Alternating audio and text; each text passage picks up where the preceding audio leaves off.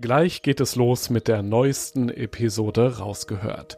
Vorher noch ein kurzer Hinweis. Die Freiluftsaison geht wieder los. Erlebe hochwertiges Abenteuer-Equipment zum Anfassen und Ausprobieren. Dazu spannende Vorträge, Workshops und entspannte Abende in den coolsten Outdoor-Locations deutschlandweit. Auch in deiner Nähe. Check jetzt alle Termine auf globetrotter.de slash Freiluft und komm kostenlos vorbei. Rausgehört vor allem wenn es, sagen wir, eher ungeplante Biwaks ohne Schlafsack sind, ohne Zelt, dann sind das natürlich schon so wirklich Extremsituationen, wo du, wo du halt auch einfach mit der Psyche, mit dem Willen, auch mit dem Überlebenswillen halt nur durchkommst. Und das ist, denke ich, auch was, wenn du Bergsteigen wirklich willst, wenn es deine Leidenschaft ist, dann, dann kannst du da übermenschliche Kräfte entwickeln. Und andersrum ist halt, wenn jemand sagt, naja, Bergsteigen ist, ist ja Schwachsinn, dann, dann soll der das auch nicht machen. Dann, also ich denke, das Schöne ist, wenn jeder so kreativ wie möglich ist, wenn jeder so seine Leidenschaft lebt in unserem Leben. Der Weg ins Ungewisse ist für ihn der schönste, auch wenn er steil bergauf geht und ihn immer wieder in Lebensgefahr bringt. Robert Jasper ist Extrembergsteiger, einer von wenigen weltweit. Erstbegehungen im Eis oder Solotouren im extremen Alpinbereich. Der Mann kennt keine Grenzen oder Höhenangst. Ich möchte von Robert wissen, was ihn immer wieder in diese Extremsituationen lockt, wie reizvoll es sein kann, den Adrenalinspiegel bis ans Limit zu treiben. Und ich habe ganz praktische Fragen. Wie organisiert der Profi seine Klettertouren? Welche Steige eignen sich für Anfänger? Wo ist es für Profis besonders schön? Und welches Equipment ist notwendig, um ganz neue Höhen zu erklimmen und von ganz oben immer wieder die schönsten Aussichten der Welt genießen zu dürfen. Rausgehört.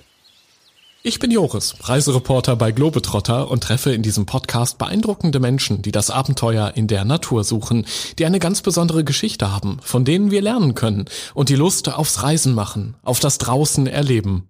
Tja, Robert, also ähm, meine erste Frage wäre eigentlich, fühlst du dich im Alltag mit all diesen typischen Gefahren sicherer, die es so gibt? Oder doch oben in den Bergen, vielleicht so an einem Steilhang? Ja, also ich fühle mich ganz ehrlich gesagt eigentlich oben in den Bergen sicherer wie im Alltag. Das, äh, das, liegt halt wahrscheinlich auch daran, dass ich natürlich äh, schon seit vielen Jahren in den Bergen unterwegs bin. Ich bin Profi-Bergführer und Profi-Bergsteiger und kenne natürlich die Materie. Und von dem her denke ich mir, im Alltag lauern eigentlich doch viel mehr Gefahren, die du nicht so beeinflussen kannst, zum Beispiel auf der Straße oder gesundheitlich. Und äh, ich meine jetzt gerade auch mit äh, Covid-19 und so weiter ist natürlich äh, das Leben jetzt doch etwas unsicherer und unberechenbarer geworden bei uns hier unten im Tal. Guck, deswegen lieber hoch in die Berge. Was du da schon alles an tollen Abenteuern erlebt hast, darum geht's dann gleich. Vorher eins, was ja auch sicher ist hier im Rausgehört Podcast, nämlich das Globetrotter Profil. Alter. Ja, das Alter ist was, womit man sich natürlich auch beim Bergsteigen beschäftigt. Ähm, als junger Bergsteiger fängst du an, da hast du natürlich wenig Erfahrung und oft dann auch viel Glück. Und ich habe jetzt äh, eigentlich gemerkt, dass je älter man wird, je mehr hat man auch Erfahrung. Man muss auch weniger oft umdrehen bei Projekten, die man äh, sich vorgenommen hat. Also sprich Alter gleich viel Erfahrung und am Berg eigentlich auch gleich mehr Sicherheit. Und dein Alter, dein persönliches verrätst du lieber nicht oder Doch, doch, also da, da, mit meinem persönlichen Alter habe ich auch keine Probleme. Also ich bin jetzt 52 Jahre alt. Ah ja. Und okay. äh, ja, also von dem her, ja, fühle ich mich da eigentlich äh, sehr wohl. Beruf. Als Beruf bin ich Profi-Bergsteiger, also Profisportler. Und äh, ich bin natürlich auch Bergführer, ausgebildeter, staatlich geprüfter Berg- und Skiführer. Und das ist eigentlich auch so meine große Leidenschaft, mit Leuten in den Bergen zu sein, ihnen im Prinzip das sichere Bergsteigen beizubringen und ihnen vor allem auch die ähm, Liebe zur Natur, einfach die Augen da zu öffnen für die Schönheit unserer Bergwelt. Das ist so eine ganz große Leidenschaft von mir. Mein größtes Abenteuer. Mein größtes Abenteuer, das ist jetzt echt wirklich schwer zu sagen, weil ich habe schon sehr, sehr viele Abenteuer erlebt und auch überlebt. Und äh, ich würde sagen, meine Lieblingswand, das ist eindeutig die Eiger Nordwand in den Alpen. Das ist die berühmteste und mächtigste Nordwand überhaupt. Und das ist natürlich für mich immer ein ganz großes Ziel gewesen. Ich habe früher die Erstbesteigergeschichten gelesen, die haben mich wirklich gefesselt und da ist mir dann so die Gänsehaut über den Rücken gelaufen. Und ähm, heute habe ich da immer noch Projekte, also von dem her wird es da einem auch nie langweilig bei so einer Riesenwand. Der schönste Ort der Welt. Der schönste Ort der Welt, der ist natürlich äh, in der Eiger Nordwand. Also die Eiger Nordwand äh, ist so, wie gesagt, meine große Lieblingswand. Auch wenn sie natürlich sehr gefährlich und ähm, auch zum Fürchten ist, ist es natürlich auch so ein Ort der Abenteuer und äh, auch für mich ein Ort der Träume, wo ich wirklich so meine äh, Visionen in die Tat umsetzen kann. Und dann ist natürlich auch der andere Punkt äh, mein Zuhause, meine Familie. Ich wohne ja hier im Südschwarzwald und wir haben dann äh, schönen Bauernhof und äh, das ist natürlich so dieser Gegenpol. Also ich brauche eigentlich immer diese zwei Pole, also auch diese Extremen, die reizen mich und äh, über die Extremen habe ich so das Gefühl, dass ich so eigentlich meine Balance finde. Also du musst nicht zwingend klettern, um runterzukommen. Äh, ja, ich muss schon zwingend klettern. Also klettern ist natürlich schon so meine ganz, ganz große Leidenschaft, aber ich brauche eigentlich so beides. Also ich brauche einmal die äh, extreme Herausforderung, körperlich wie geistig am Berg, weil Bergsteigen ist natürlich auch psychisch sehr anspruchsvoll, wenn du da in der großen Nordwand hängst. Und ich habe ja auch sehr viel alleine geklettert. Ich war jetzt erst in Norwegen auf Solo-Expedition und äh, das sind natürlich alles so wirklich sehr zermürbende und anstrengende Erfahrungen. Und äh, dann brauche ich aber auch äh, im Prinzip den Gegenpol, also die, die Ruhe, die Entspannung und äh, das auch zu Hause sein mit der Familie. Das, also, das ist auch sehr, sehr wichtig, um dann wieder neue Kraft zu schöpfen für den Berg. Diese Begegnung werde ich nie vergessen. Ja, da gibt es natürlich auch wieder mehrere Begegnungen. Also ich bin ja jetzt schon mittlerweile 52 und habe sehr, sehr viel erlebt. Ich war sehr viel auf Expeditionen und natürlich auch viel in Alpen unterwegs. Und äh, ja, ich meine, ganz besonders beeindruckend äh, für, für mich als junger Bergsteiger war die Begegnung mit dem Andal Heckmeier. Das war ja der Erstbesteiger der Eiger Nordwand. Und dadurch, dass die Eiger Nordwand meine ganz große Lieblingswand ist in den Alpen, würde ich sagen, ist das natürlich schon eine ganz markante Begegnung gewesen. Also wir haben uns da unter der Wand auf der Alp Alpiklen, das ist so eine kleine Almhütte, äh, eine kleine Wirtschaft getroffen und äh, der Andal hat mir dann so seine Erstbesteigergeschichte von der Wand erzählt und das war für mich natürlich einfach absolut beeindruckend. Mein coolster Moment der war, würde ich mal sagen, mit meiner Frau Daniela in der Eiker Nordwand, als wir die Route Sinfonie der Liberté erst begangen haben. Das war die erste Route im zehnten Schwierigkeitsgrad in der Eiker Nordwand oder überhaupt in einer der ganz großen Nordwände der Alpen. Und äh, wenn du sowas Neues schaffst, also es war damals wirklich für uns eine neue Dimension, die wir da versucht haben zu klettern. Und äh, wenn du das dann wirklich schaffst, da gehst du ja vorher auch durch Zweifel, durch äh, Rückzüge, du weißt nicht, schaffst du es überhaupt, du musst wirklich kämpfen an so einem Projekt. Und wenn du das dann gemeinsam geschafft hast, dann schweißt dich das einfach enorm zusammen und das sind einfach absolute Highlights in meinem Leben. Mein Herzschlagmoment. Ja, also ich bin natürlich schon auch, äh, auch öfters, muss ich sagen, in Lebensgefahr gewesen, sei es im normalen Leben wie auch am Berg. Und äh, ich überlege mir natürlich immer hinterher, woran hat es gelegen. Und ähm, also mir ist auf der Straße zum Beispiel sowas passiert, wo mich mal einer auf der Autobahn irgendwie was mit über 200 rechts überholt hat und ich wollte da gerade auf die Ausfahrtsspur rausfahren. Und äh, das war natürlich absolut Glück, dass ich den dann noch im Rückspiegel gesehen habe. Und äh, andersrum habe ich natürlich auch am Berg schon Situationen gehabt, da ist äh, eine riesen Lawine auf mich zugeschossen und ich war zum Glück in einem senkrechten Abschnitt und äh, habe dann noch meine, also auch äh, seilfrei, ohne, also da war ich komplett alleine, solo unterwegs und habe dann meine Eispickel da noch fest ins Eis reingeschlagen, habe mich wirklich mit äh, wahrscheinlich 200 äh, Prozent Kraft da festgeklammert dran. Und äh, die Lawine hat dann zwar so am Rucksack und an, an meinen Kurzschienen die, die Kurzschienen, die ich hinten drauf hatte, gezerrt, also es war wie wenn der Tod dich so am Kragen packt und äh, ich konnte mich aber dann wirklich da an der Wand halten und äh, bin dann schlussendlich auch oben bis zum Gipfel dann durchgeklettert. Und das war natürlich schon so ein Erlebnis, wo ich mir dann auch hinterher überlegt habe, hast du da was falsch gemacht, hast zu viel riskiert. Aber das war eben so, da ist ein Föhnsturm aufgekommen in der Zeit, wo ich da in dieser Nordwand war und hat dann diese Lawine oben losgeblasen sozusagen.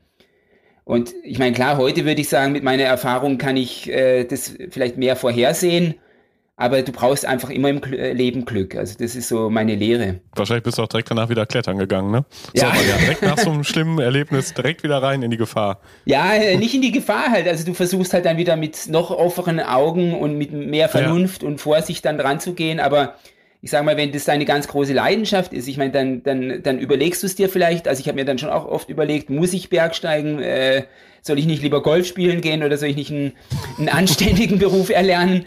Aber äh, nein, das ist halt einfach meine große Leidenschaft und deswegen habe ich das dann versucht, immer sicherer zu machen. Und deswegen ist halt Risikomanagement auch so ein ganz zentraler Punkt für mich, den ich auch versuche, dann in Vorträgen äh, ins normale Leben zu übersetzen, sprich auch bei Firmenvorträgen oder überhaupt, äh, ich denke, viele oder alle Menschen können eigentlich auch von dem Abenteuerberg was lernen. Die schlimmste Nacht meines Lebens. Da habe ich auch schon mehrere überstehen müssen. Äh, das waren natürlich so die ganz kalten Biwaks.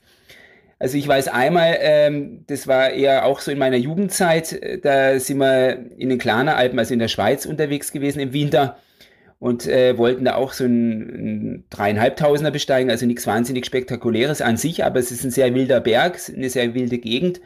Und wir sind dann abends äh, da unterwegs gewesen Richtung Hütte, sind in Nebel gekommen und haben die Hütte nicht mehr gefunden. Wir waren also da stundenlang am Hütte suchen, minus 20 Grad. Äh, wir hatten keine Biwak-Ausrüstung dabei, weil wir natürlich auf der Hütte biwakieren wollten. Und schlussendlich haben wir gesagt, das, das, das bringt nichts. Wir graben ein Loch und hocken uns da rein. Und dann sind wir die ganze Nacht da in einem Schneeloch im Winter bei minus 20 Grad drin gesessen und haben halt gezittert, äh, bis der Morgen herangekrochen ist sozusagen. Also war wirklich ewig lange, bis, bis es dann gedämmert hat. Und äh, also wir haben uns auch schon die Zehen ein bisschen angefroren und so. Das war also wirklich, äh, wirklich schlimm. Und dann irgendwie, als es dann hell war, eine halbe Stunde später saßen wir dann in der Hütte. Also das war natürlich auch nicht bewirtschaftet. Dann haben wir da ein kleines Feuerchen angemacht im Ofen und haben die eingefrorenen Knochen aufgetaut und haben halt gedacht, naja, sowas darf uns nie wieder passieren. Also es kann natürlich auch schnell mal ins Auge gehen. Auch zum Beispiel in Patagonien äh, bei einer langen Solo-Überschreitung, also das war genau neben dem Cerro habe ich so eine ganze Kette allein überschritten und äh, da war ich auch äh, insgesamt über 24 Stunden unterwegs. Da musste ich dann auch in der Nacht mal ein paar Stunden bivakieren. Da haben wir dann auch ein Schneeloch gegraben. Und äh, aus Gewichtsgründen hatte ich halt auch kein Biwakzeug mit und hatte nur eine kleine Kerze dabei, so ein Teelicht. Und äh, saß dann in so einem kleinen Schneeloch drin und habe mir diese Kerze so zwischen die Knie gestellt, weil ich so gefroren habe. Und man kann sich vorstellen, dieses kleine Teelicht alleine, das hat schon so viel Wärme abgestrahlt, auch wahrscheinlich psychisch, dass, dass das dann doch einigermaßen so zu überstehen war bis zum Morgengrauen. Den Geschmack werde ich nie vergessen. Ja, also der Geschmack, wenn du äh, wieder zurückkommst von Expeditionen, also vom Inlandeis von Patagonien, da waren wir zwei Monate im Inlandeis drin, nur im Gletscher. Und wenn du dann zurückkommst äh, und die ersten Pflanzen überhaupt wieder riechst, also äh, in Patagonien, das war so ein süßlicher Duft.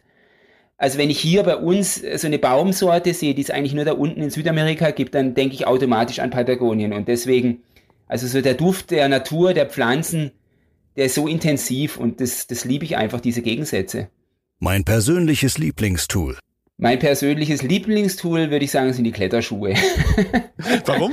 Ja, auch wenn sie manchmal stinken. Kletterschuhe stinken ja relativ äh, schnell und gerne. Aber äh, einfach damit verbinde ich so viele tolle Erlebnisse, weil wenn du draußen am Fels kletterst, dann vergisst du einfach so das ganz normale Leben. Du bist nur noch auf den nächsten Griff und nächsten Tritt fokussiert. Und es ist so ein intensives Leben. Ich liebe das einfach. Drei Sachen, die jeder Abenteurer zum Überleben braucht. Ja, also im Prinzip äh, das Herz äh, im Kopf oder wie soll man das sagen? Also einfach, dass du das halt aus Leidenschaft tust. Und äh, ich glaube, dann ergibt sich das Weitere von selber. Und ganz wichtig ist halt einfach vielleicht, dass man noch einfach langsam Schritt für Schritt vorangeht. Dass man sich nicht irgendwie an anderen Leuten orientiert, sondern dass man halt wirklich so auf, auf seine eigene Leidenschaft, auf sein Herz hört. Rausgehört. Ja, Robert, jetzt haben wir dich schon ein bisschen kennengelernt ähm, und ich habe natürlich noch viele, viele Fragen an dich als extrem Bergsteiger. Erstmal, es war ja gar nicht so einfach, sich mit dir zu verabreden. Du warst ja bis vor ein paar Wochen noch in Norwegen beim Soloklettern in den Felsen unterwegs, dann bis vor ein paar Tagen in Griechenland. Ähm, umso cooler, dass wir uns heute sprechen können. Wie warst du zuletzt? Was hast du da gerade wieder für Abenteuer erlebt? Ja, also ich war in Nordnorwegen, also nördlich des Polarkreises zum Klettern. Das war ja dieses Jahr eh ein bisschen schwierig alles durch ähm, die Corona-Krise und eigentlich hatte ich eine Expedition nach Grönland geplant, eine Solo-Expedition und äh, das ging natürlich dann nicht aus äh, Gründen der Einreisebeschränkungen und Einreisesperren. Und Norwegen ist für mich schon immer so ein Traumland gewesen. Also ich war schon öfters dort und da ragen einfach bizarre Berge aus den Fjorden, aus dem Meer raus. Und äh, also es ist wirklich ein perfektes Land zum, zum Klettern, zum Abenteuer erleben. Und dann habe ich gesagt, naja gut, also wenn das äh, Grönland nicht klappt, dann gehe ich eben nach Norwegen. Und das war dann auch die wirklich beste Entscheidung für dieses Jahr. Wie ist das für dich nördlich vom Polarkreis? Also das ist ja vor allem ordentlich kalt, oben in den Bergen ja auch mal windig.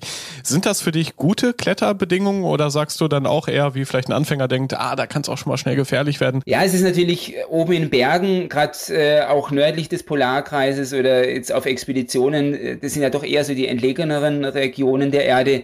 Da ist es natürlich schon auch eher gefährlich, wenn du natürlich nicht die Erfahrung und die Ahnung hast von dem, was du tust. Deswegen kann ich auch immer nur sagen, äh, bereitet euch langsam vor, äh, geht kleine Schrittchen, also immer langsame Steigerung der Ziele, das ist ratsam. Und ich meine, ich mache das natürlich schon sehr, sehr lange, ich kenne die Materie gut. Von dem her ist das natürlich auch viel mehr Abenteuer für mich, wenn du, wenn du dich ein bisschen über diesen Tellerrand rauswagst. Ja, der Norden hatte ich ja sowieso geflasht, möchte ich mal sagen. Also es zieht dich immer wieder dort in die Berge. Was macht die Natur für dich dort als extremen Kletterer so besonders oben im Norden? Also oben im Norden ist halt die Natur einfach einmalig. Du, du hast einfach noch wilde, unberührte Natur und jetzt auch gerade speziell in Grönland oder in Nordnorwegen. Das sind einfach weite Landstriche oder Bergketten, äh, wirklich menschenleer, unberührt und äh, auch die Pflanzenwelt ist einfach einmalig. Das ist so eine Art Tundra. Man hat Mitternachtssonne und äh, das ist einfach so eine einmalige Stimmung. Manchmal ist es dann so, wie wenn du jetzt hier einen Sonnenuntergang vorstellst und der ist aber die ganze Nacht. Also man braucht auch keine Stirnlampe, man kann wirklich 24 Stunden klettern und das ist natürlich schon genial. Das heißt für dich zu so einem perfekten Kletterer-Trip gehört auch auf jeden Fall, ja, dass das Optische stimmt, dass alles sich nach Abenteuer anfühlt, vielleicht die Sonne noch so ein bisschen über den Gipfel schaut, solche Dinge? Ja, auf jeden Fall. Also ich brauche einfach wirklich die Natur, die Wildheit, die Einsamkeit. Das macht alles für mich das Abenteuer aus. Wobei ich mir jetzt auch immer noch äh, die Frage gestellt habe, wie wäre es jetzt, wenn ich jetzt äh, zum Nordpol oder Südpol gehen würde, da hätte ich ja nur die, die horizontale. Und das fehlt mir. Also ich brauche einfach wirklich die vertikale, ich brauche ein Bergziel. Und jetzt gerade auch in Norwegen, der Stettint, das ist einfach ein einmaliger Berg. Ich meine, der ist bei uns fast völlig unbekannt.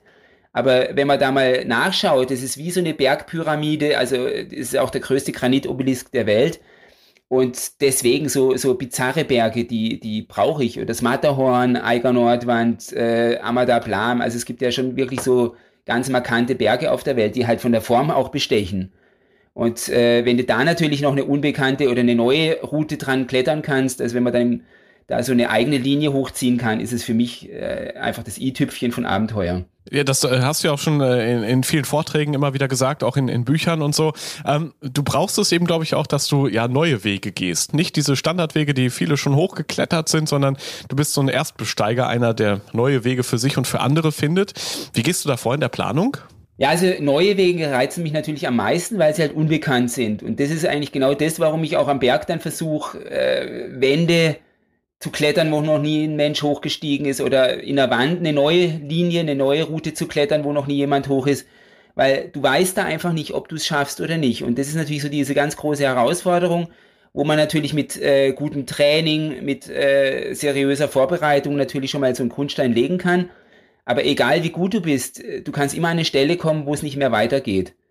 Oder das Wetter kann umschlagen, es sind natürlich viel mehr so, so äh, unberechenbare Faktoren und mit denen zu jonglieren, das ist eigentlich für mich wie so ein Schachspiel. Das kann ich natürlich auch dementsprechend mit meiner Erfahrung. Ich bin natürlich dementsprechend auch gut ausgebildet als Bergführer und äh, trotzdem dieses Unbekannte dann irgendwo zu schaffen oder daran zu arbeiten, das ist der ganz, ganz große Reiz für mich. Ist für dich als Profi natürlich gar nicht so einfach, wahrscheinlich solche Herausforderungen zu finden, die selbst dich dann auch kicken, dir nochmal so einen Adrenalinkick quasi geben. Ah doch, also es gibt so viele noch unbestiegene Berge und äh, also das ist eigentlich mit der Erfahrung siehst du immer noch mehr Ziele. Also es ist für mich eigentlich eher so, dass ich weiß, dass das Leben gar nicht ausreicht, um alle Träume in die Tat umzusetzen. Also ich meine, es sind natürlich auch oft eher dann namenlose Berge. Das sind äh, Berge in entlegenen Regionen und äh, das ist natürlich dementsprechend als Profi manchmal vielleicht ein bisschen schwieriger, auch der Allgemeinheit das dann näher zu bringen. Also wenn du jetzt an Everest gehst und da irgendwie nackt im Handstand da hoch äh, rennst, irgendwas, dann, dann ist es natürlich viel spektakulärer für die, für die Masse vielleicht und es lässt sich wahrscheinlich auch besser verkaufen, aber äh, meine große Leidenschaft ist halt eben das Abenteuer erleben und das neue Wege suchen Und dementsprechend, äh, ja, versuche ich da auch meinen eigenen Weg zu gehen. Jetzt hast du ja auch gerade gesagt, du weißt vorher nie bei diesen Erstbesteigungen, ob du schaffst oder nicht. Aber das bedeutet ja nicht, dass du dann immer dich in Lebensgefahr begibst, sondern dass es vielleicht irgendwann einfach nicht weitergeht in der Besteigung und du aber dann hoffentlich immer auch einen Weg zurück hättest, theoretisch, oder? Das gibt's doch auch für euch Bergsteiger, immer einen Weg zurück. Genau, also ich überlege mir natürlich während dem Aufstieg zum Beispiel oder auch schon vor, bevor ich überhaupt losgehe, überlege ich mir eigentlich auch, wo liegen die Risiken von so einer Tour über gutes Training, über seriöse Vorbereitung kann man natürlich da schon vieles ausschließen. Trotzdem muss man natürlich während der Bergtour dann die Augen offen halten, weil Wetter, objektive Gefahren, die können natürlich dementsprechend auch immer schnell ändern. Und äh, da ist natürlich die Erfahrung entscheidend, dass du dann während dem äh, Klettern zum Beispiel auch dir überlegst, wo kannst du wieder zurück, wenn jetzt das Wetter umschlagen würde, ähm, was machst du dann? Äh, also ich habe da halt immer so einen Plan, wo ich mir auch überlege, okay, das und das kann ich dann machen. Und ich meine, es gibt natürlich schon auch ganz große Besteigungen, äh, ganz extreme Wände, wo du natürlich über so einen Punkt rüber musst, äh, wo du genau weißt, okay, ab hier kann ich jetzt nicht mehr umdrehen, da muss ich jetzt bis zum Gipfel durch. Und äh, ich meine, gut, da muss man sich natürlich dann schon 100% sicher sein, dass das dann funktioniert. Also manchmal ist man da schon wirklich auch nah an Messerschneide und ähm, ich meine, gut, das Risiko ist natürlich dann schon wesentlich höher. Aber trotzdem empfinde ich das so, dass es halt doch immer noch für mich leichter zu kalkulieren ist wie im normalen Leben, weil am Berg hast du halt äh, den Berg und dich. Und ich meine, klar, das Wetter und alles, aber das Wetter macht dir jetzt nicht einen fiesen Strich durch die Rechnung, sondern das Wetter, das ist halt einfach Natur. Und ich meine, wenn du da so das Gefühl für die Natur hast, kannst du das schon noch bis äh, zu einem gewissen Grad eigentlich sehr gut einschätzen, was man halt im normalen Leben doch nicht immer so kann, finde ich. Es gibt ja auch hilfreiche Tools mittlerweile, sowas wie Regenradar, Wetterradar. Du kannst ja relativ genau scannen, wann zum Beispiel ein Unwetter kommen könnte, solche Dinge. Ich stelle mir es dann schon aber auch mal so vor, dass ein plötzliches Gewitter kommen kann und dann hängst du da im Berg und siehst die Blitze um dich herum zucken, das Grollen des Donners spürst du im Berg. Sowas ist ja durchaus auch mal plötzlich möglich, nach wie vor. Ja, also ich meine, klar, es gibt natürlich Wetterradar und so weiter, wobei du das natürlich auf den Expeditionen, wo ich unterwegs bin, also ich bin ja meistens wirklich so in Regionen, ich sage jetzt mal in Anführungszeichen am Ende der Welt unterwegs, wo du halt nicht mehr diese technischen Hilfen hast. Mhm. Und da musst du dich natürlich dann viel mehr wieder auf deine Erfahrung, auf dein Gespür verlassen. Und äh, ich meine, klar, in Alpen hat man natürlich schon einen recht guten Wetterbericht, aber auch da sollte man sich nicht zu sehr drauf verlassen, weil äh, oft ist es natürlich schon so, im Sommer zum Beispiel, dann sagen sie halt vielleicht am Abend 40 Prozent äh, Gewitterwahrscheinlichkeit. Und wenn du dann natürlich genau in so ein Gewitter reinkommst, dann kann das auch die absolute Hölle sein. Wenn du dann nicht gehen würdest, äh, ich meine, dann, dann kannst du halt nie eine Bergtour machen. Also man muss natürlich da schon auch immer ein bisschen, ja, das abwägen. Also du kannst nie immer auf ganz 100 Prozent sicher gehen. Und äh, deswegen ist es natürlich schon auch manchmal so, dass du halt wirklich dementsprechend auch gute Ausrüstung brauchst, dass wenn du theoretisch in ein Gewitter reinkämst, dass du vielleicht äh, oder auf jeden Fall mal einen Biwaksack dabei hast, dass du Gore-Tex-Ausrüstung dabei hast, dass du einfach dementsprechend einen, einen Schutz hast. Aber ich würde es keinem empfehlen, wirklich bewusst in ein Gewitter reinzuklettern oder in einen Wettersturz noch, also es wäre noch schlimmer. Ist ja schon mal passiert, dass du so mitten in so ein Gewitter reingeraten bist und dann einfach nur noch abwarten konntest in einem möglichst sicheren Feldspalt vielleicht? Ja, also ich habe es natürlich schon auch erlebt, dass ich in Gewitter reingekommen bin. Auch in der Eiger Nordland zum Beispiel bin ich schon mal in Wetter oder in war schon halber Wettersturz reingeraten und äh, da haben sie halt das im Wetterbericht gar nicht irgendwie gesehen gehabt. Das war auch vor, vor einigen Jahren. Damals war wahrscheinlich der Wetterbericht auch noch ein bisschen schlechter, aber auch heute kann es passieren, dass du halt bei einer langen Tour am Nachmittag irgendwo in Gewitter kommst. Und äh, das ist natürlich dann schon sehr auch peinlich und unangenehm, aber dann musst halt versuchen, einen guten Platz zu finden. Äh, man muss sich dann äh, möglichst schnell einen Biwaksack überziehen, wenn es geht.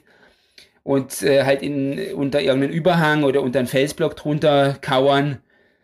Mein, ja, für Notbiwak sollte man halt schon auch dementsprechend gewappnet sein. Also ich sage mal, ein Biwaksack, äh, Gore-Tex-Ausrüstung, ein paar Müsli-Riegel, sowas gehört halt äh, immer in den Rucksack rein. Hattest du bestimmt auch dabei bei einem deiner größten Abenteuer, nämlich eine Solo-See-Kajak-Kletterexpedition in Grönland. Da können wir kurz mal drüber reden, wenn du magst, weil ich glaube, du wolltest da von Anfang an etwas schaffen, was noch keiner vor dir gemacht hat. Wie war das damals? Wie hast du das geplant? Wie hast du dich vorbereitet auf dieses Grönland-Abenteuer? Ja, also im Prinzip das Grönland-Abenteuer war für mich auch so ein absolutes i-Tüpfchen in meinem Leben, weil ich meine, ich äh, bin ja schon im Prinzip seit äh, vielen, vielen Jahren unterwegs auf Expeditionen und meistens eben in Teams. Und äh, da habe ich natürlich gemerkt, dass es natürlich schon auch echt äh, eine Erleichterung ist, wenn du, wenn du mit anderen Freunden da zusammen unterwegs bist, weil du kannst natürlich äh, auch in schwierigen Situationen deine Sorgen teilen, du trägst die Ausrüstung gemeinsam.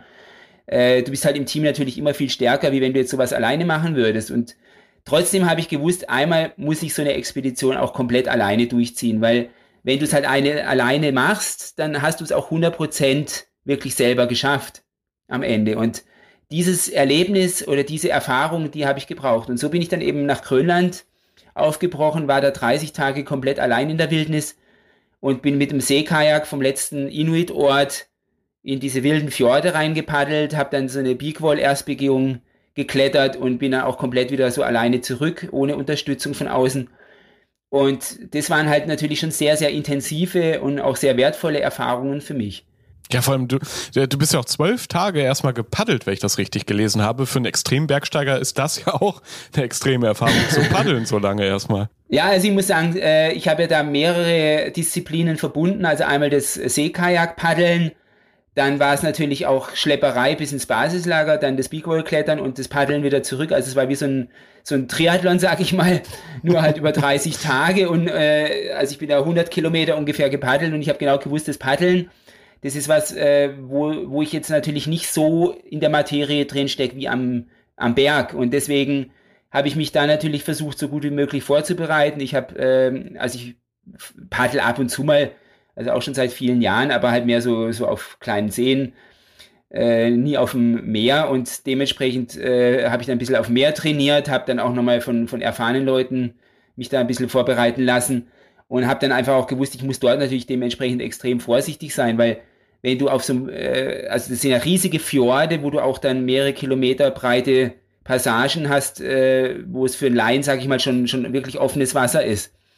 Und äh, wenn du da kenterst zum Beispiel, äh, das Seekajak war komplett überladen, also ich hatte 100 Kilo Ausrüstung auf meinem oder im und auf dem Seekajak, also mit Eskimo-Rolle und sowas, das war sowieso nicht mehr, aber wenn du dann da kentern würdest in dem eiskalten Wasser, da wärst du sehr schnell verloren gewesen. Und deswegen war halt für mich ganz wichtig, äh, möglichst immer am Ufer bleiben, in Ufernähe, wobei dann waren halt auch zum Teil Felsküsten, wo man dann gar nicht hätte raus können, also ja, also man muss halt dann dementsprechend auch sicher paddeln und ich habe dann auch ein paar Mal mehrere Fuhren gemacht. Also ich bin dann äh, hin und her gepaddelt, um Ausrüstung zu shutteln, weil mir das halt dann zu heiß war, um so Cups rum mit der vollen Ausrüstung zu fahren. Also man muss halt sehr vorausschauen. 100 Kilo klingt ja schon erstmal viel, so an Ausrüstung. Was hast du alles dabei? Also 100 Kilo klingt viel an Ausrüstung, ist aber für 30 Tage extrem wenig, weil äh, gerade auch wenn du dann noch dran denkst, dass du halt die Kletterausrüstung dabei hast, dann äh, Eisbären Protection, also man hat dann einen Zaun, äh, ein Gewehr, was natürlich eigentlich äh, fast das schwerste Ausrüstungstool überhaupt war, weil ich habe überall auf, auf Gewicht geschaut, habe meine ja. Zahnbürste abgesägt und äh, habe wirklich überall abgespeckt, wo es nur ging an, äh, bei meiner Ausrüstung und dann musste ich natürlich so eine, so eine Flinte mitnehmen, weil die Eisbären sind natürlich schon auch einfach eine sehr, sehr große Gefahr. Und da ja auch gedacht, naja, wie dumm bist du, sexy Zahnbürste ab und dann hast du da, weiß nicht, fünf Kilo Gewehr auf dem, auf dem Boot noch drauf. hast du es denn gebraucht? Nee, ne? Ich hoffe nicht. Äh, also ich habe das Gewehr zum Glück nicht gebraucht, aber okay. ich hatte wirklich, am letzten Tag hatte ich ein verrücktes Erlebnis. Also da war ich fast wieder zurück in der Zivilisation und habe dann noch so überlegt, soll ich jetzt meinen Eisbärenzaun aufbauen? Und eigentlich war ich schon zu faul, weil ich war da auch wieder zehn Stunden gepaddelt. Und dann habe ich gedacht, naja, wie blöd bist du, wenn du jetzt am letzten Tag dann von einem Eisbären gefressen wirst, oder? Und dann habe ich den Zaun nochmal aufgebaut, also die Alarmanlage, das Gewehr dann scharf neben mich ins Zelt gelegt. Und ja, wie so kurz vor Morgengrauen, äh, oder was heißt Morgengrauen, also da wird es ja nie richtig dunkel, aber halt, weiß nicht, so äh, gegen Morgen habe ich draußen ein Schnaufen gehört vorm Zelt. Und dort gibt es ja eigentlich nur Polarfüchse, die fressen deine Ausrüstung, deine Lebensmittel was ja auch gefährlich ist, aber das nächstgrößere Raubtier ist halt der Eisbär und der ist halt wirklich, äh, ja, ein anderes Kaliber wie ein Fuchs, oder? Und dann habe ich das Schnaufen gehört und war sicher, das ist ein ganz großes Tier. Also es muss ein Eisbär sein. Und mhm. also so schnell wach war ich noch nie in, mein Le in meinem Leben. Ich habe das Zelt aufgerissen, habe da rausgeschaut mit der Flinte und äh, da war kein Eisbär. Da war im Prinzip dann genau hinterm Zelt so eine Böschung, da ging es runter in, in, ins Meer und da sind zwei Wale vorbeigeschwommen und die haben dann so Fontänen rausgeblasen und hat sich einfach genau angehört, wie wenn so ein Eisbär so schnauft oder atmet so tief. Also du, du hast genau diese riesen äh, Clown schon vor dir gehabt in Gedanken und also das war ein Erlebnis, das kannst du dir nicht vorstellen, oder? Das, da habe ich gedacht, boah, hey, das gibt's ja gar nicht. Aber die, die Wale waren natürlich einer extrem beeindruckend und von dem her war das ein tief bleibendes Erlebnis. Ja, sowas erlebt man wahrscheinlich nur mitten in der Natur, wenn man sich all diesen Möglichkeiten aussetzt, was so alles passieren kann, mitten im Nirgendwo. Jetzt warst du ja auch in Grönland, um zu klettern. Wie war das so für dich? Ich habe nur gelesen, es gab da Granitgipfel, die aussahen wie Raubtiergebisse. Wie hast du das erlebt damals? Ja, also diese Granittürme dort, die sind natürlich extrem beeindruckend gewesen. Das Problem war eigentlich, dass die äh, ungefähr zehn Kilometer hinter dem Fjord lagen. Und eigentlich wollte ich möglichst vom Kajak aus losklettern. Also es war so mein großer Traum gewesen. Aber als ich dann diese äh, Granit-Spires da gesehen habe, habe ich gewusst, okay, äh, an diese Berge, da muss ich hin. Weil als Bergsteiger oder als Extremkletterer brauche ich einfach auch einen tollen Berg. Ich möchte eine tolle Linie klettern. Also sprich, äh, wenn da Felsrisse im, äh, in dieser Wand äh, entstanden sind, dann äh, zeichne ich gedanklich da eine Linie hoch und wenn die halt möglichst direkt da zum Gipfel hochleitet, dann ist es halt für mich auch einfach ein, ein tolles Ziel. Also es ist wie so ein ungeschliffener Diamant, den du dann da entdeckst und wo du dann dran äh, feilst und versuchst halt da hochzuklettern. Und dementsprechend muss das natürlich schon alles ein bisschen so zusammenpassen. Und dann nimmt man natürlich auch Mühen und Strapazen auf sich. Ich habe dann meine ganze Ausrüstung dahinter geschleppt. Also ich bin dann dreimal hin und her gelaufen, diese zehn Kilometer. Es waren dann auch nochmal zwei Tage. Also es war ja alles wegloses Gelände.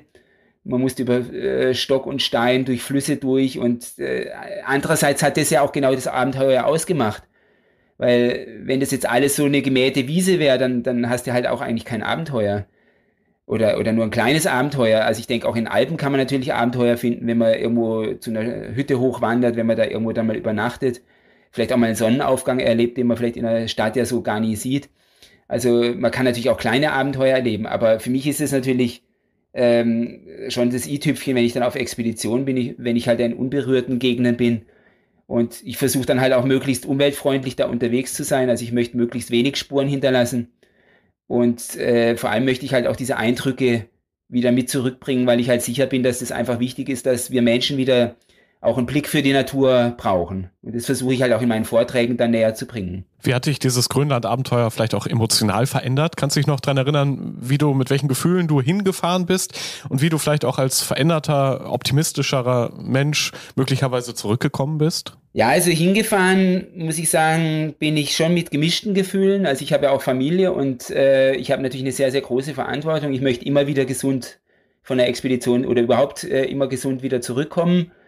Und äh, als Familienvater hast du natürlich noch viel mehr äh, auch äh, Verantwortung, wie wenn man jetzt alleine wäre. Aber schlussendlich sage ich mir immer, das Leben ist äh, so lebenswert für mich, dass ich da egal wie immer wieder gut gesund zurückkommen möchte. Und das hat mir natürlich auch einen ganz schönen Stress dann verursacht. Weil der erste Schritt ist halt immer der schwierigste. Also sprich, wenn du von daheim losgehst, ist es natürlich schon sehr, sehr schwierig, auch wenn man sich sehr freut, aber äh, die Ungewissheit, die wiegt natürlich schwer und das ist natürlich auch ein großer Ballast. Und als ich dann da losgefahren bin, als ich wirklich den Inuit-Ort hinter mir habe verschwinden sehen, als ich da rausgepaddelt bin auf diese wilden Fjorde, da war das einfach ein verrücktes Erlebnis. Also ich habe gemerkt oder gewusst, es kann sein, du kommst nie wieder. Also das ist einfach äh, dir dann so bewusst, oder mir war das dann so bewusst, dass ich über so eine Grenze da drüber muss, dass ich es wagen muss, trotzdem ich ja auch gewusst habe, ich schaffe das, ich, ich riskiere nicht zu viel, ich bin vorsichtig, ich habe mich super vorbereitet, ich habe es drauf. Und trotzdem war mir halt klar, es kann sein, du kommst nicht mehr zurück. Und das war natürlich schon sehr, sehr schwierig. Aber als ich dann über diese unsichtbare Grenze drüber war, war das so ein tolles Erlebnis. Ich bin dann rausgepaddelt in diese tolle Wildnis, in diese Natur und bin dann sehr, sehr schnell auch irgendwo so eins geworden mit der Natur. Und dann ging das eigentlich automatisch. Ich habe eigentlich immer auch das Richtige dann getan, ohne groß nachzudenken. Das, das, das kam dann wie von selber und das war dann einfach einmalig auch so ein Teil der Natur zu sein. Und äh, als ich dann zurückgekommen bin, habe ich dann wirklich auch mehrere Tage gebraucht, um wieder da so in die Zivilisation zurückzufinden. Und auch wenn du dann 30 Tage eigentlich mit niemandem mehr gesprochen hast, also musst fast wieder sprechen lernen. Und äh, man freut sich natürlich dann, wenn man andere Menschen um sich dann hat, aber ja äh, ja, das, das war so ein krasses Erlebnis eigentlich. Und äh, mein, man lernt da natürlich auch sehr viel über die Natur und über sich selber vor allem auch. Und also das kann ich echt auch jedem nur empfehlen, auch wenn ich sage, ihr müsst nicht 30 Tage irgendwo in die Wildnis, sondern vielleicht mal am Sonntag ein ruhiger Spaziergang in den Wald. Äh, alleine sowas ist halt schon wie so eine Medizin. Aber das heißt auch, du hast dich 30 Tage nicht gemeldet zu Hause, nicht bei der Familie, nicht bei Freunden, bei keinem? Doch, also ich habe mich schon 30 Tage, äh, also ab und zu mal gemeldet per Satellitentelefon. Also ich habe dann äh, im Prinzip Nachrichten an meine Frau geschickt.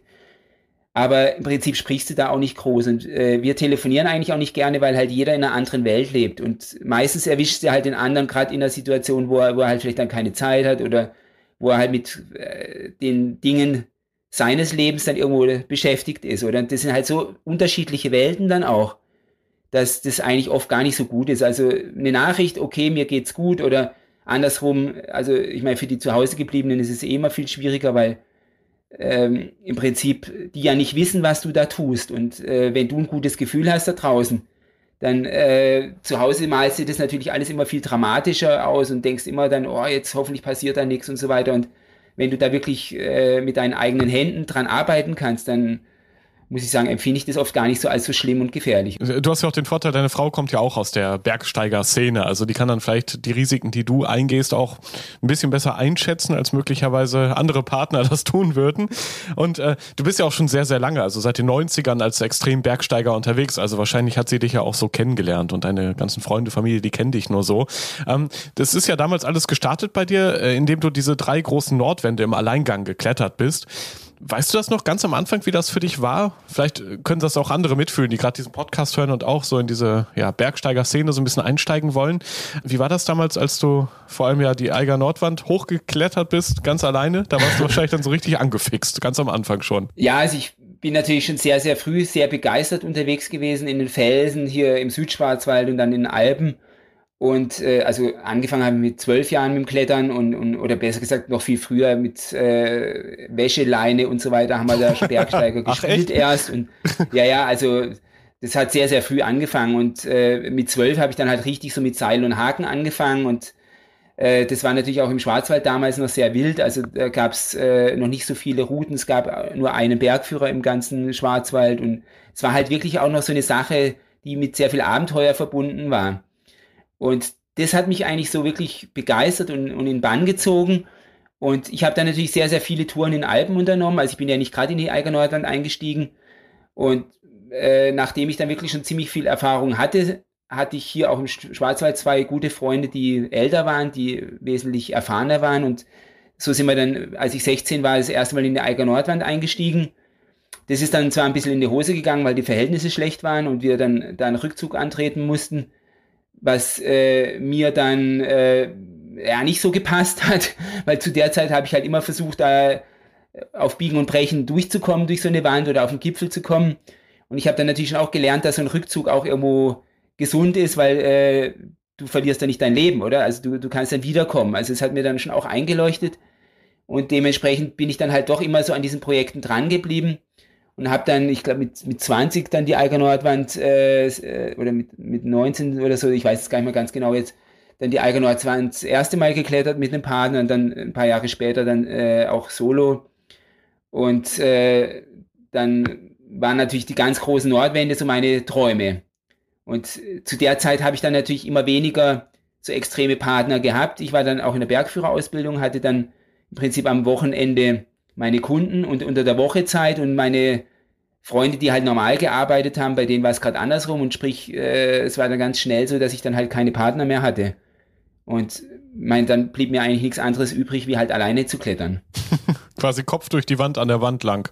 Immer weiter hoch. Genau, also es war, war jetzt nicht so, dass ich gedacht habe, naja, wenn du da solo was Cooles kletterst, dann wirst du da berühmt, sondern es war halt eigentlich äh, das, der Mittel zum Zweck. Also ich hatte halt keine Partner mehr für diese ganz extremen Touren und ich äh, habe einfach gewusst, ich muss diese Touren machen. Das ist meine große Leidenschaft, das ist mein Traum.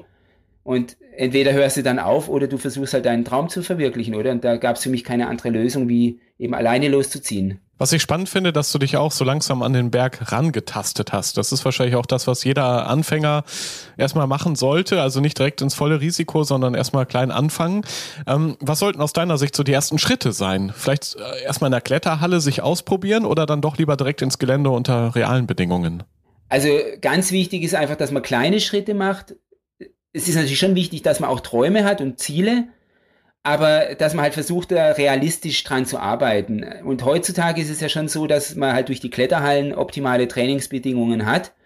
Das hatten wir früher nicht. Also ich habe wirklich draußen am Fels angefangen mit dem zweiten Schwierigkeitsgrad, den es ja in der Kletterhalle gar nicht gibt. Also sp äh, sprich, das war mehr oder weniger erstmal wandern, dann über steile Wiesen, Schrofen äh, hochwandern, hochklettern und das richtige Felsklettern, das hat dann so mit dem zweiten, dritten Schwierigkeitsgrad angefangen. Ich habe mich dann aber auch jedes Jahr um einen Grad gesteigert. Und äh, mit 16 bin ich dann, 17 bin ich dann schon im siebten Grad geklettert, was damals äh, schon sehr, sehr schwierig war. Vor allem, weil es natürlich auch von der Absicherung so war, dass man oft auch nicht stürzen durfte. Also man hatte dann äh, auch keine Bohrhaken, sondern es waren einfach viel, viel schlechtere, unsichere Sicherungsmittel. Und äh, dementsprechend habe ich natürlich auch so dieses sichere Klettern gelernt. Parallel bin ich dann natürlich dann, wo es Kletterhallen gab, auch in Kletterhallen gegangen und ich liebe das heute, auch beim Sportklettern, wenn du halt in steilen und schwierigen Routen unterwegs bist, da weißt du genau, äh, du gehst über diese Grenze drüber. Also ein Sturz ist dann irgendwo auch das ganz Normale. Man hat da Bohrhaken, man muss das natürlich schon auch immer äh, kalkulieren, ob das dann dementsprechend auch nicht gefährlich ist, weil wenn man auch irgendwo auf dem Band aufschlagen würde, könnte man sich ja auch verletzen oder auch in der Kletterhalle. Wenn vielleicht irgendwo ein großer Griff raussteht, dann ist es vielleicht auch mal besser, nicht zu stürzen. Also man muss das schon immer ein bisschen abwägen, aber normalerweise ist es ja dann dementsprechend sicher und äh, von dem her gehen heute die Leute da anders dran. Deswegen würde ich halt heute empfehlen, ein guter Kletterer aus der Kletterhalle, der soll dann draußen trotzdem noch mal ein paar Schritte zurückgehen, soll sich vielleicht auch erfahrene Coaches nehmen, erfahrene Bergführer, die ihm das dann anleiten dementsprechend. Und äh, dann ist es natürlich ein tolles Erlebnis, wenn du draußen bist. Du bist viel mehr in der Natur, in der Wildnis es ist einfach Abenteuer pur, dann auch das draußen klettern und das ist einfach das, was ich lieb. Die Ausrüstung ist ja besonders wichtig, hast du auch eben schon erwähnt. Du hast ja neben ja, deiner Physis, deiner Kraft vielleicht, deinen Händen eben genau die Ausrüstung, die dich am Berg hält. Was ist da aus deiner Sicht für Anfänger besonders gut und wie sollte sich das Equipment dann auch nach und nach anpassen und verbessern mit diesen wachsenden Aufgaben am Berg? Also Ausrüstung ist natürlich ganz wichtig, vor allem gute Ausrüstung. Heutzutage haben wir natürlich sehr, sehr gute Ausrüstung, die ist ja normalerweise auch äh, geprüft und alles. Also es gibt heute Normen, die im Prinzip dann äh, eine Garantie geben, aber im Prinzip ja auch nur für die Ausrüstung. Also die Anwendung, die muss man halt lernen. Und das ist einfach das ganz wichtig, was man heute nicht vergessen darf, dass man sich eben zum Beispiel auch richtig ausbilden lässt. Es gibt ja von staatlich geprüften Berg- und Skiführern, von Bergschulen gibt es Kurse. Und äh, das sollte man eigentlich schon auch mal so in Hilfe oder in Anspruch nehmen, vor allem am Anfang, weil man da natürlich schon äh, einfach so diesen Grundstock an Erfahrungen mal äh, auch relativ schnell bekommt. Ganz wichtig ist natürlich, dass man dann dran bleibt, dass man kleine Schrittchen macht, dass man einfach das Erlernte dann weiter trainiert.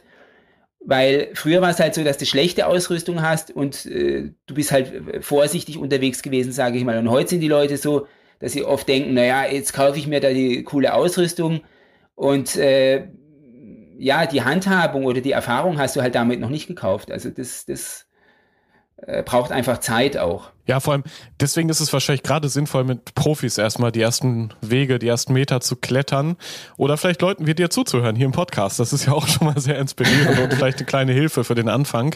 Ähm, wie ist das so, apropos Inspiration, wie findest du coole Klettersteige oder auch schöne Berge, die vielleicht touristisch noch nicht so überlaufen sind? Hast du da Tipps für alle rausgehört, Hörerinnen und Hörer, die gerade dabei sind?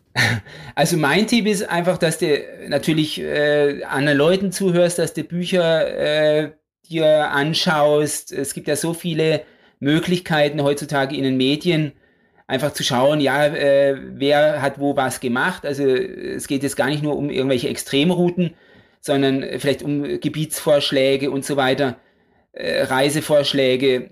Ich meine, in Alpen gibt es auch noch so viele, auch ein bisschen so, ich sag mal, äh, weniger frequentierte Gegenden und ich meine, da kannst du natürlich schon wesentlich mehr noch Abenteuer erleben. Wichtig ist natürlich, dass man sich auch an Umweltregeln hält, dass man möglichst die Wege, auch wenn es vielleicht nur ein kleiner Pfad ist, dass man die halt auch nutzt, dass man möglichst schonend in der Natur unterwegs ist. Das ist, finde ich, ganz, ganz wichtig, weil wenn du die Natur lieben lernst, was du ja dann tust, wenn du einfach draußen unterwegs bist, dann wirst du auch dementsprechend schützen wollen, weil wir wollen ja auch die Natur erhalten. Und äh, da ist jetzt nicht das Bergsteigen draußen das Entscheidende, sondern ich finde, das gesamte Leben ist halt entscheidend, dass wir im Leben versuchen, die Natur, die Umwelt so viel wie möglich zu schützen. Und das ist natürlich zum Teil auch mit Verzicht ähm, verbunden. Aber den geht man dann, finde ich, eigentlich sehr gerne ein, wenn man, wenn man halt weiß, man, man, man schützt da irgendwas, was auch einfach einem am Herzen liegt. Und vor allem viel mehr als in den Bergen, eben draußen, auch bei extremem Wetter, ganz nah dran am Stein, kann man die Natur ja auch gar nicht spüren. Und das ist, glaube ich, wenn ich das jetzt richtig verstanden habe, unser Gespräch, auch so äh, dein, dein Wunsch, immer wieder die Natur richtig spüren und erleben zu können. Kann man das so sagen? Ja, man kann es schon so sagen, dass ich einfach die Natur auch das schlechte Wetter, die Wildnis draußen brauche, um mich wirklich dementsprechend zu spüren. Vielleicht auch um die Kleinheit des Menschen da draußen zu spüren, weil die Natur, die ist einfach so einmalig und mächtig und äh, die zeigt ja natürlich auch irgendwo, ich sag mal, deine Schwächen und aber auch deine Stärken auf und das ist einfach toll, weil äh, man da irgendwo auch wieder ein bisschen so auf den Boden kommt und ich glaube, das braucht eigentlich auch jeder Mensch, also auch wenn du in der Stadt lebst, ist es, glaube ich, wirklich sehr äh, hilf- und lehrreich, wenn du dann mal rausgehst in die Natur. Und äh, dadurch lernt man natürlich auch die Natur zu lieben und zu achten. Und das ist, glaube ich, sehr, sehr wichtig heutzutage. Und äh, dementsprechend kann ich es nur jedem empfehlen, auch rauszugehen in der Natur. Man sollte sich halt dementsprechend auch an die Regeln halten. Oder man sollte natürlich auch, wenn es geht, irgendwo auf den Wegen bleiben, um natürlich die Natur auch dementsprechend wenig zu belasten oder halt auch mit äh, umweltverträglichen Mitteln zu reisen. Aber schlussendlich, glaube ich, ist es nicht damit getan, dass man sagt, man, man schützt den Menschen da raus aus der Natur oder andersrum. Also das, das ist nicht so, glaube ich, die optimale Lösung. Ja, Robert, ich glaube, du hast sehr viele Menschen inspiriert mit diesem schönen Gespräch hier im Rausgehört Podcast. Abschließend noch vielleicht die Frage, ähm, wenn man dich, deine, deine Lebenseinstellung, auch deine Tipps für alle Extremsportler da draußen, ähm, für alle Wanderer vielleicht auch, für alle, die auch das Klettern äh, kennenlernen wollen, ähm, die dich da mal treffen wollen. Wie, wie kann man das? Du hast ja immer wieder Vortragstermine, auch ein paar Bücher schon geschrieben, solche Dinge. Wenn man dich mal ganz persönlich kennenlernen möchte, wie geht das am besten? Also am besten geht es natürlich bei Vorträgen, die sind ja dann immer ausgeschrieben auch. Man kann mich auch auf Instagram, auf meiner Website, also man kann sich über verschiedene Medien da mit mir in Verbindung setzen. Ich bin zum Teil dann auch als Bergführer unterwegs, äh, als Coach, versuche den Menschen einfach wirklich so die Augen für die Schönheit der Natur zu öffnen und äh, sie natürlich auch bei ihrer Leidenschaft, sei es beim Klettern, beim Wandern, beim äh, Bergsteigen in den Alpen dann weiterzubringen. Aber wie gesagt, das ganzheitliche Erlebnis ist halt mir wichtig also ich finde, es geht eigentlich nicht nur um diese persönliche Höchstleistung, sondern es geht halt um das Ganzheiterlebnis Berg, Natur. Und äh, ich meine, klar ist es natürlich am schönsten, wenn man da einfach zusammen unterwegs ist und so diese Freude, diese Leidenschaft den Bergsteigern dann mitzugeben, das ist für mich so einfach auch eine ganz große Leidenschaft neben dem Extrembergsteigen. Und das kam so richtig schön durch hier in unserem Podcast. Wie viel Leidenschaft du hast fürs Klettern, für die Berge, für die Natur. Robert, vielen Dank für das Gespräch. Joris, ich danke dir und bis bald, gell? Bis bald. Ciao, ciao. Mach's gut. Ciao.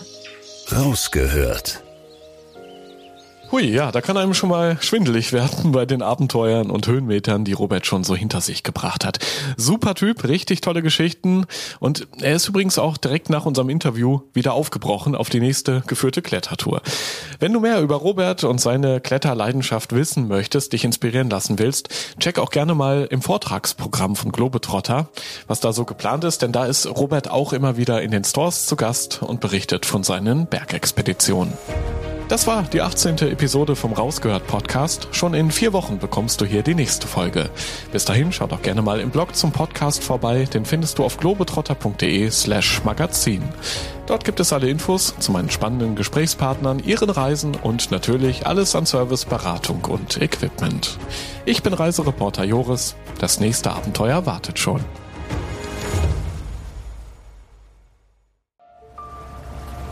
Erinnerst du dich an deine Lieblingsreise? Jetzt gibt es einen Podcast voller Lieblingsreisen. Erlebe mit uns spannende Outdoor-Expeditionen und schnür den Backpacker für abenteuerliche Regennächte auf der Isomatte. wie der Nebel dampfend aufsteigt über dem Wasser. Ein richtig schöner Ort, um wach zu werden. Lieblingsreisen. Bier gibt's, sehr gut. Und Brezen sehe ich da zum Beispiel auch. Mhm. Cheers. Dein neuer Reisepodcast. Man muss einfach runterfahren, man muss Denken ausschalten und Fühlen einschalten. Hey, jetzt schwebe ich geradezu. Also, ich fühle mich echt wie neugeboren. Super, super toll. Mit uns erlebst du Mikroabenteuer und die weite Welt. Wir wollen ja nicht gleich den ganzen Laden leer essen. Ja, Sie wissen ja noch gar nicht, was es am Schluss kostet. Lieblingsreisen. Jetzt gehen wir über den Bazar in Marrakesch. Jetzt entdecken, abonnieren und mitreisen. Lieblingsreisen gibt es überall für dich, wo es Podcasts gibt. Kommst du mit?